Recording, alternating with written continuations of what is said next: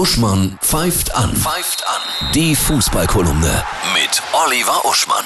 Hallo Oliver, ich grüße dich. Hallo Annette. Ein denkwürdiger Tag. Du pfeifst heute wieder an nach Corona. Historisch. Wobei ich mich wirklich frage, wie lang wir anpfeifen können, Mhm. wenn ich allein bedenke, dass eine der wichtigsten Hygieneregeln jetzt lautet, die dürfen nicht mehr spucken. Die sind seit Ewigkeiten daran gewöhnt, alle zwei Minuten zu spucken.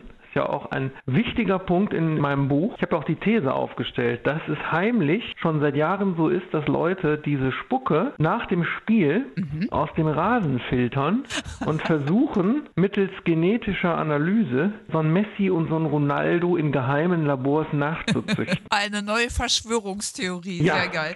Welche Regeln werden besonders schwer einzuhalten sein? Was glaubst du? Nee, ich, ich glaube wirklich, das mit dem Spucken ist das Schwerste. Ja. Du bist das als Profisportler so gewöhnt. Ja, andere machen das ja nicht. Ich habe noch nie Roger Federer herzhaft einen gelben auf den. Tennisplatz äh, rotzen sehen. Aber beim Fußball ist das ganz normal. Wie willst du dir das abgewöhnen? Und was passiert denn, wenn die es ständig machen? Kriegen die rote Karten, wenn dem so ist? Dann sind nach 16 Minuten alle vom Platz gestellt. Dann können wir direkt aufhören. Glaubst du, dass man das jetzt bis zum Ende durchzieht? Das wird doch wackelig, ne? Wird es einen Abbruch Ich glaube, geben, es ne? wird sehr wackelig. Es reichen ein paar Corona-Fälle, es reicht die Spuckerei und zack. Und deswegen wird ja jetzt auch beraten innerhalb der nächsten 14 Tage von der DFL, wie man mit einem Abbruch umgehen äh, müsste. Und das muss man jetzt auch beschließen. Und ich bin auch dafür, wie die Mehrheit der Menschen, die zum Beispiel so eine Kicker-Umfrage mitgemacht haben, dass man dann keinen absteigen lässt, sondern in der kommenden Saison mit 20 Teams spielt, so wie es auch nach einem anderen historischen Ereignis der Wiedervereinigung gewesen ist. Deine Einschätzung, die Top-Geisterspiele jetzt am Die Wochenende. Top-Geisterspiele sind natürlich das Derby Dortmund gegen Schalke, Derby ohne Publikum, absolut historisch. In Düsseldorf-Paderborn wegen knüppelhartem